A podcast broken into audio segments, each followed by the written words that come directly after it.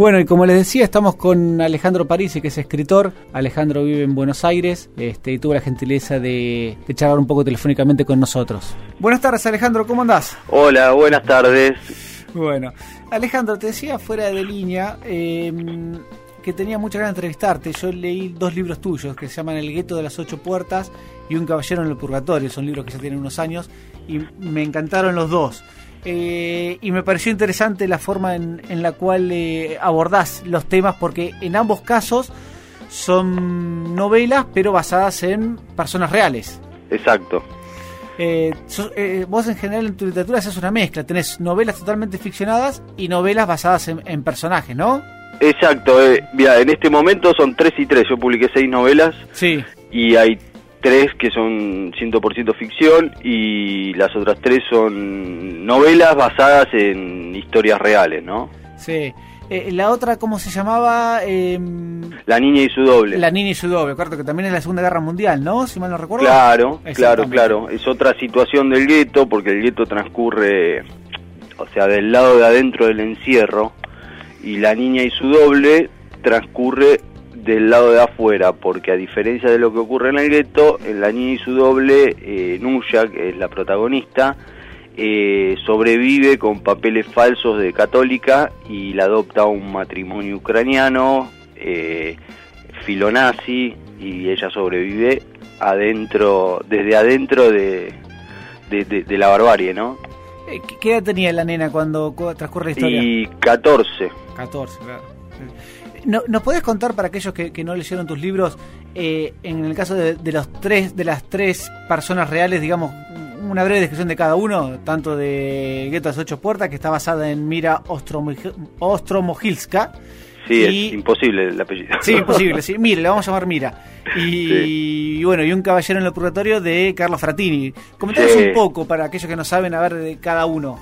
Bueno, Mira eh, es eh, la abuela de un amigo eh, que quería contar su historia, que nunca se la había contado a su familia, y mi amigo me, me pidió que, que probara a ver si funcionábamos, porque ella nunca había contado su historia, porque eh, eh, la sobrevivencia de la familia los obligó a fingir determinadas cosas, relaciones parentales y, y bueno, y quería contarlo, ¿no? Para sus descendientes. Y e, ella nació en Loch, y se fue a, de muy jovencita con la madre y la hermana a Varsovia y allí se casó, eh, allí eh, la sorprendió el gueto, la creación del gueto y la invasión desde adentro, ellos vivieron todo, desde la creación del gueto al bombardeo, eh, pelearon un poco en el levantamiento de Varsovia y después sobrevivieron escapándose por los campos eh, eh, fingiendo no ser judíos, terminaron eh, fabricando vodka con, con soldados alemanes, eh, siempre con el miedo de que los descubrieran y, y bueno, después de un periplo posterior a la guerra, ellos llegan a Argentina, pero antes pasan por Francia, por Alemania. es una historia desde adentro, porque ellos viven todo lo que ocurre en el gueto, eh, que es muy simbólico, ¿no? De la Segunda Guerra Mundial. Eh, Fratini de, es el protagonista de Un Caballero en el Purgatorio. Eh, es, a mí es uno de mis libros que más me gusta porque me permitió contar casi todo el siglo XX de, Argentina. Es verdad, es verdad, porque vas avanzándose en las décadas y, y cada uno con, con su particularidad. Exacto, porque Fratini nació en un conventillo de La Boca, hijo de inmigrantes, eh, en, el año veintipico o en el 30, ya no, no recuerdo, pero en esa década. Y, y un padre alcohólico que lo golpeaba, él de, jovencito tuvo que, que, hacer su vida a la calle, eh, aunque tenía una casa, pero no quería volver porque cada vez que entraba el padre lo, lo golpeaba. Sí, y si mal no recuerdo, también el padre en algunos casos lo llevaba para robar, ¿no? Unos relojes. No, no, no, el padre lo que hizo fue un día cuando él tenía 15 años, le dijo, vení, acompáñame. y bueno, y él lo acompañó, entró en un lugar, el padre le dijo, haz lo que te digan acá, y se fue. Y él, él se enteró de que era un reformatorio. Entonces mm. estuvo tres años en el reformatorio, abandonado por su padre, Eh, y ahí hizo contacto con algunos amigos y que bueno que eran venían de familias delincuentes él no venía de familia delincuente eh, y empezó a, a robar no a mí hay una metáfora que me gusta mucho del libro y es que eh, Fratini nunca le pegó a nadie nunca nunca ejerció la violencia en sus robos porque él era escruchante. Escruchante antiguamente, eh, antiguamente las puertas, las combinaciones de las cerraduras de las puertas eran muy pocas. Entonces Fratini salía con un llavero con 100 llaves por Avenida Libertador, entraba a los edificios y probaba cuál abría la puerta, siempre que no hubiera nadie adentro. Eh, eh, y él robaba así y eh, sus robos lo sorprendió el bombardeo del 55 en Plaza de Mayo, el enfrentamiento entre azules y colorados, estuvo en el pabellón séptimo de Devoto, no en el, él estaba en el quinto, pero presenció desde afuera el motín del pabellón séptimo de Devoto, que fue una masacre, que los prendieron fuego a los presos eh, descaradamente, estuvo en el velorio de Vita, eh, es un personaje que, que recorre todo el siglo XX, ¿no? Y además Fratini era, era dibujante, eh, fue discípulo de Soldi, eh, no, una vida impresionante. Increíble, increíble. increíble. Y, lo loco es que él iba abriendo puertas, ¿no? Eh, que en definitiva yo lo charlaba con él, eh, él la, puerta que buscaba era la que no podía abrir, que era la de su casa. Claro, eh, eh, pero es, lo que se dice usualmente, digamos, es, es, un ladrón con los códigos de antes. Exactamente, él lo repetía todo el tiempo. Ah, sí. A él lo, lo formaron en el penal de las Heras, presos que están en las noticias históricas de Argentina, de Buenos Aires. Eh, hay, él estuvo en lugares con gente muy grosa eh, detenido, que le decían, eh, nunca le dispares a un policía, eh, ladrón es el que roba sin lastimar a nadie, si caía alguno, estamos hablando de una época que no había habeas corpus, y la policía picaneaba y torturaba a los presos todo el tiempo. Sí. Eh, y él tenía todos los brazos cortados porque si sangraba no lo podían dar picana porque se iba a morir. Entonces ellos se, cortaban los brazos a propósito. Pero con unos códigos, eh, él siempre decía, yo estuve 23 años preso pero nunca le pegué a nadie más que adentro de la cárcel para defenderme. Eh, digo, no, no, no estoy justificando, ¿no? no, pero no, está claro. Eh, hoy por hoy que vemos la degradación de, del crimen, ¿no? Porque eh, hasta el crimen tenía sus códigos y los perdió. Se, ha distorsionado todo sin lugar a duda. Hmm. Ahora, ¿te gusta escribir constantemente? ¿Sos de tener tus lapsos de, de escribir y no escribir? ¿O, o tenés una rutina? No, eh, generalmente estoy, digo, estoy escribiendo, eh, no te digo todos los días, pero cuatro veces por semana sí, porque digo, mi laburo me implica eso, yo además de los libros que escribo para mí, eh, para mí quiero decir, en los que me embarco yo en primera persona, yo escribo guiones para televisión, para programas infantiles, también escribo libros como Escritor Fantasma, eh, eh, ah, biografías. Eh, ahí, te quiero parar un poquitito, ¿puede ser? Sí, claro. Eh, pasa que yo lo de Ghostwriter o escritor fantasma, que es lo que vos decís, no lo conocía hasta hace un par de meses. Ajá. La verdad es que me sorprendió muchísimo. Eh, el escritor fantasma, a ver, corregime si, si, si estoy, no, estoy equivocado, es alguien que escribe para otra persona que después publica con, con el nombre de la otra persona, ¿no es cierto? Exacto, exacto. Eh, a mí no me pasó nunca de escribir desde cero eh, un libro para otra persona, pero sí reescrituras, eh, biografías, gente que, que no quiere sacar un libro para librería, sino que quiere sacar 300 ejemplares para su familia.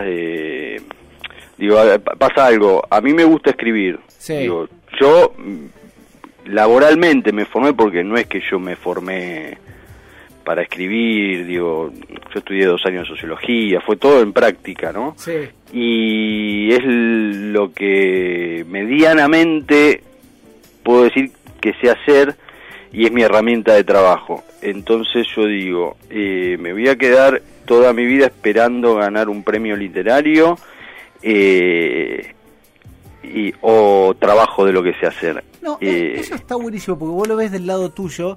Eh, de hecho, esto te lo quería preguntar porque lo leí en tu blog, ¿sí?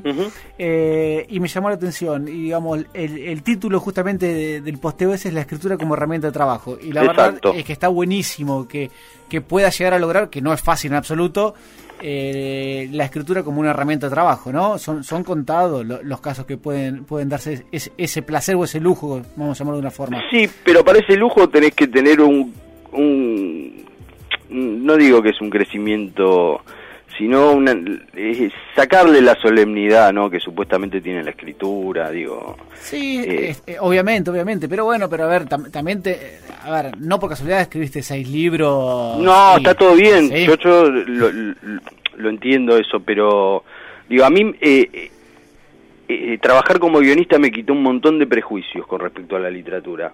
Eh, como decirte que digo uno cuando trabaja en un programa de televisión tiene un productor que le da un formato sí. y uno tiene que replicar el formato para que sea un ciclo no y sí. para que no sean eh, programas separados eh, entonces eso te, te pone objetivos eh, y, y te te invita a respetar cierto código que te dan y bueno cuando alguien quiere escribir un libro yo aplico la misma el mismo formato, digo, que querés escribir, lo voy a escribir de la mejor manera, como a mí me guste, eh, donde yo me sienta cómodo, eh, no voy a impostar la voz de otro, porque no, no es lo que me... Ahí sí te digo que es eh, mi berretín de decir, no, yo lo escribo como yo quiero. eh, y sí, porque, digo, más allá que a veces hay libros que son trabajo, qué sé yo, eh, digo, yo también me la tengo que pasar bien, Sí, eh, obviamente. No, si pero... no, no, no sale, ¿no? Y por suerte, la verdad que todos los libros que vengo haciendo es de gente que alcanzó éxito en su especialidad, eh, desde empresarios, deportistas, eh, eh, artistas, eh, gente grosa, que no puedo decir los nombres, pero... Sí, no, está claro. Que me me gusta escuchar, me gusta preguntar, digo, a mí me gusta escribir ficciones donde yo invento todo. Pero cuando tenés al protagonista que vivió esas cosas, y eso yo lo, lo aprendí con las tres novelas, biografías noveladas que escribí, sí. eh, tenés el personaje que lo vivió y le podés preguntar todo. Eh, y eso a mí me implica que solo tenga que, que concentrarme en la escritura, porque el argumento ya me lo dan. Y a mí la verdad me gusta mucho más escribir que pensar. Eh, entonces me... Pero una me cosa sirve. lleva a la otra. Claro, y sí. Pero, a ver, y, y, te voy a insistir en este tema porque realmente es un tema que, que, que me llama la atención y me gusta. Eh, hace un, eh, te decía, un par de meses un, un escritor, obviamente fuera de... Eh, en vivo, eh, me decía este, me decía, ojo, hay muchos eh, bestsellers que vos ni te imaginás, de ficciones, porque una cosa le puedo decir, bueno, nada, un deportista que quizás no está emparentado con la literatura y, y vos le escribís y, y está uh -huh. perfecto. Y por ahí, che, eh, este bestseller que hace 10 años que está en lo mejor es que es de, de Juan Pérez, en realidad lo escribió eh, Darío Faure, ¿sí? Sí. Eh, me choca un poco. A ver, yo entiendo que es una herramienta de trabajo, pero me choca un poco. ¿Vos, vos lo aceptarías del otro lado? No. No lo aceptarías. Pero porque yo escribo. Está bien, pero yo te digo, che, tengo la no Alejandro, tengo la novela de mi vida, ¿sí? Es espectacular, pero la verdad es que a mí nadie me da bola, yo te la doy. No, no, no, yo lo que firmo yo, eh, claro.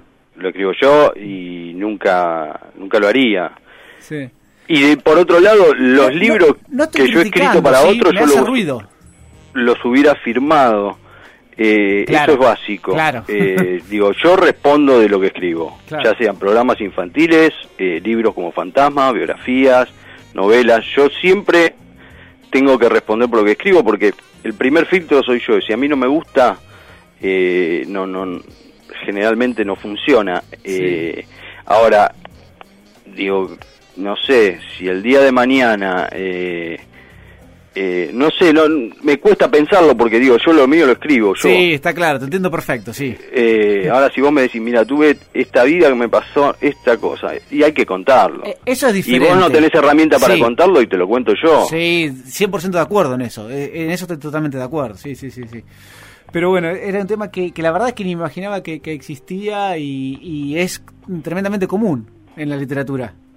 Sí, pero desde hace años que... Sí, que digo, no, a ver, es por ignorancia mía nada más.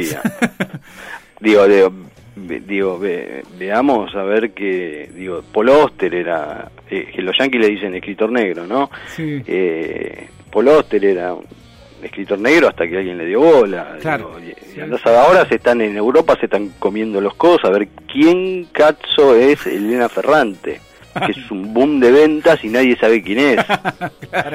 O fíjate el libro este, el, eh, el de la película de Darín, la nueva. eh, El ciudadano, eh, no, de, Darín, perdóname, sí. eh, Eh, el Ciudadano Ilustre, nadie sabe. Salió el libro y no figura el autor.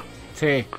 Eh, y pe- que- que a mí eso no, no me... Es lo mismo que... fi- A ver, ¿cómo te puedo decir? Pessoa. Pessoa escribía el libro como Pessoa, inventaba seudónimos y publicaba.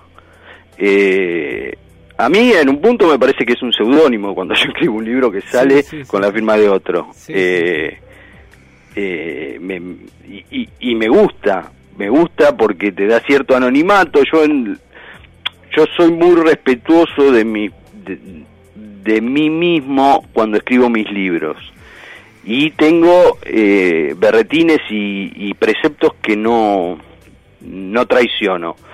Ahora, cuando yo soy otro, escribo, me doy ciertos gustitos que en mis libros no los hago. Claro. sí, Eh, sí, sí, es eh, y todo eso viene a raíz de los guiones, de escribir guiones. eh, eh, me ayudó muchísimo en, en mi formación como autor de literatura, eh, ser autor de guiones. Eh, Hablando... digo- Sí, discúlpame. no, no, no, no, eso es. No, hablando de guiones y que sos guionistas de programas infantiles, ¿sí? Eh, ¿Tus libros son libros que dan para hacer una película? ¿Te gustaría llevarlos al cine en algún momento? Sí, mira, yo empecé a trabajar de guionista porque yo, mi primera novela se llama Delivery. Sí. Eh, yo la publiqué cuando tenía 25 años. Me fui a vivir a eh, Barcelona. En los primeros seis meses con mi mujer nos mudamos seis veces. En una de las mudanzas me olvidé un ejemplar de Delivery. Al año me llama un productor de cine catalán que se había sentado en el baño donde había quedado ese ejemplar y le había encantado la novela y me compró los derechos de cine.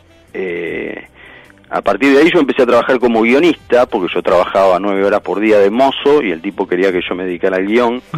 Y yo le dije, tengo que pagar la olla. eh, y ahí empecé a laburar como guionista.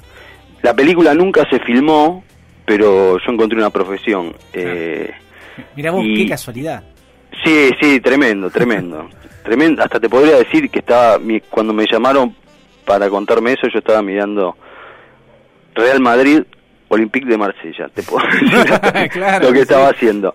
Que me cambió la vida no por la guita ni por ni por el ego de tener una película basada en mi novela, sino porque me, me mostró a mí que que escribir no solo se circunscribe a, a, a, a cierta idea que tiene uno de, va, yo ya no la tengo, la perdí, la idea de la inspiración y toda esa mística berreta que que se sostienen en todos los ambientes, ¿no? Porque Sí. digo, los actores también lo sostienen, los pintores, digo, es todo laburo, digo, no el que quiera decir que es todo mística es porque no se lo quiere tomar en serio. Hace unos programas hablábamos con Eduardo Castica, no sé si lo ubicás, es un especialista en creatividad.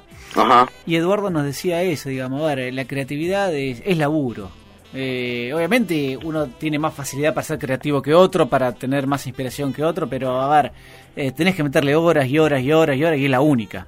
Y sí, pero digo, todo termina siendo así. eh, digo, a mí me, me- digo, me, me, enseñó eso, viste, de, viste, está la fantasía de escribir de noche tomando whisky. No, yo tengo dos pibes, a la noche estoy cansado, me, gusta escribir a la mañana, que es cuando estoy lúcido, fresco. eh, digo, con los años logré que a la mañana no tener que ir a un trabajo distinto que el que hago. Entonces, eh, puedo a la mañana escribir porque es, mi laburo. Eh, pero al mismo tiempo, digo, cuando yo escribo, no siento que estoy laburando. Pocas veces me agobio como para decir, uy, qué laburo de mierda. Porque no todos los laburos son, son placenteros. Pero el hecho de tener que escribir, eh, ya sea eh, la vida de un empresario exitoso, de un deportista exitoso, de alguien, de una víctima de, del holocausto, de un ladrón. A mí me gusta, digo, lo que me mueve a mí es, bueno, tengo esta escena, ¿cómo la cuento? Eso para mí es 100% placer. Eh, entonces, viste, se mezcla el placer con el laburo y, y está buenísimo. Lo que no lo que no digo también es que hay momentos de frustraciones porque uno eh, digo te cuesta es, es, el momento del laburo vos escribís una escena y después la volvés a leer a los dos meses y decís no no funciona hay que reescribirla sos de dejar tu eh, trabajo no un poco ¿Cómo? Sos de dejar tu trabajo que, que fluye un poquito de un tiempo como para después tomarlo, ¿no es cierto? Sí, sí, sí, con mis libros sí. Mm. Eh, sí, sí, sí, sí, soy de, de... La primera versión generalmente sale rápido, eh, pero necesito eh, guardarlo un tiempo. Después no cambian muchas cosas, pero cambia, eh, se apuntalan las cosas que no funcionan y que eso te lo da el tiempo, ¿no? Porque uno cuando está metido, cuando está metido dentro de la historia te parece todo divino. Sí. ¿Hay alguna persona como Fratini o como Mira que, que te gustaría escribir ahora o estás escribiendo? sí, ahora estoy yo escribí el, el grito de las ocho puertas sin ninguna pretensión. Digo, yo escribí la historia de mi amigo, de la abuela de mi amigo, sin ninguna pretensión ni, ni, sin saber si lo podía hacer. Sí. Para mí fue muy emotivo eso porque digo, mira, se, se murió tres semanas antes que salía el libro. Eh, a mí me destruyó eso. Eh, a raíz de Mira me llamó Nuya, que es la protagonista de La Ni y su doble, que era otra historia dentro del holocausto, totalmente distinta al gueto de las ocho puertas y por eso eh, decidí contarla. Y dije, bueno, ya está, no escribo más del holocausto. Ahora, hace unos meses conocí una mujer que se llama Anka, polaca también, que me pidió de vernos y estas cuando alguien te llama para contar su vida y su vida fue muy dramática, a mí me, viste, me, genera cierto compromiso de decir, si le voy a decir que no, eh, le tengo que tratar bien porque es su vida, ¿viste? Eh, y, y, cuando la conocí, que le fui a decir que no porque estaba hasta las manos de laburo, me contó que estuvo 48 horas parada en una fila de Auschwitz esperando que se hiciera lugar en los hornos crematorios para que la mataran con 11 años. ¡Qué locura! Y yo dije, yo no puedo no escribir esta historia. Eh, eh, entonces, como yo no escribí ninguna novela dentro de un campo de concentración, porque mis personajes no estuvieron en campo de concentración, eh, se me ocurrió que podía ser, ser eh, la novela que cierra el círculo ese que abrió el gueto y que sin pretenderlo de golpe voy a tener una trilogía distinta, ¿no? Una dentro del gueto, otra fuera de todo peligro y esta ya dentro de la barbarie con todas las letras, que fue Auschwitz y los campos de trabajo forzado. Eh, así que ahora estoy con esas entrevistas, charlando con Anka, que es divina, y, y, nada, armando la historia para empezar a escribir a fin de año. Eh, y después estoy con mi, yo tengo un personaje que se llama Balestra, que es un detective, y es el protagonista de Con la sangre en el ojo, que eh, ese va a ser una saga y entonces también estoy ahí con pensando ya el argumento de, de la segunda entrega del policial, que, la verdad que lo disfruto mucho. Está bien, está muy bueno, a full. Eh, Alejandro, ¿tenés, eh, ¿te gusta leer mucho también? ¿Sos de leer? Sí, sí, obvio, no, no. Yo creo que el que dice que escribe porque quiere escribir sin haber leído miente. Yo escribo porque quiero reproducir lo que a mí me genera la lectura. Eh, para mí es más importante la lectura que la escritura. Eh, ¿Y si te tengo que decir quiénes son tus referentes en la literatura? no sé si referente. Bueno, lo que más te gustan. mis autores preferidos eh, son eh, Robert Graves, eh, Alejandro Dumas, que generalmente son los que uno leyó primero, ¿no? Sí. Eh, y Singer, eh, obviamente Saer, eh, Vázquez Montalbán, eh, Elroy, eh, y después tengo mi, mi quintita que no... Que, que hago todo lo contrario cuando escribo que lo que hacen estos autores, pero que a mí me, me fascinan, que son Aldous Huxley, eh, el, propio Saer, que puede estar 20 páginas cortando un salamín, yo escribo a partir del movimiento, yo te corto un salamín en tres palabras, eh, pero lo disfruto, lo disfruto, eh, digo, me gusta mucho, eh, Ian McEwan me, me parece como el autor del siglo XX, eh, eh, Philip Roth, leo mucho y muy variado, soy así como muy enciclopédico en mi lectura, nunca leo, no me gusta, lo que sí te digo es que no me gustan los libros para escritores, eh, eh me aburre mucho. A, ver, ¿qué significa el libro para escritores? Y es donde donde se habla de literatura, donde se habla de escritura, donde todo es un recurso literario, como un taller literario. No, a mí contame una historia entreteneme y déjame Que la algo. pase bien, exactamente. Sí, conmoveme, conmoveme, haceme reír. Digo, te cuento, ahora estoy leyendo un libro de Sacheri, nunca había leído nada de Sacheri. Sí. Y, y, el tipo lo que hace lo hace muy bien. Eh, sí, bueno, sí. Te conmueve, te divierte. Eh, digo, eh, yo creo que eh, eso es lo más llamativo de un libro para mí, es que me conmueva, que me dispare la imaginación que me divierta. Eh, entonces cuando todo es engorroso y tenés un personaje sentado que piensa y que en el fondo es la herramienta que tiene el autor para hablar de sí mismo, cosa que detesto, eh, viste, porque de golpe todo se vuelve como un reality show. Eh, todos hablan de sí mismos, de la angustia de la página en blanco, de la facultad, no, no, no, todas esas cosas me, me, aburren muchísimo. Y contame, ¿y de, de escritores argentinos, digamos, de, tu edad o por ahí, hay alguno que te guste en particular o alguno que, que digas, la verdad, este es bueno, o estos son buenos? Sí, eh, Leo Yola, eh, eh Samantha Schwebling, eh, yo fui compañero de taller con ella cuando estaba haciendo el primer libro, Selva Almada, eh, digo, sí, hay un montón. Eh, y de los más grandes, digo, me parece que Saer es como... Leo Yola, increíble lo que logró con Kryptonita, digamos, la película, después la serie. Sí, total, total, total, pero aparte digo, es un pío auténtico, eh, eh, es divertido lo que cuenta y al mismo tiempo es totalmente sórdido. Eh, me, me gusta, no habla del mismo. Eso parece una boludez, pero es un tipo que tiene cosas para contar. Y, a mí me parece que, que lo que está faltando en la literatura argentina es que la gente cuente cosas, que no hable de sí mismo. Bueno, bueno, Alejandro, te queríamos robar unos minutos, pero la verdad es que tenía mucha ganas de hablar con vos. Te agradezco que te hayas tomado este tiempo para charlar con nosotros. No, muchas gracias y, un gustazo. Bueno, te mando un abrazo enorme. Otro, estamos en contacto. Hasta luego.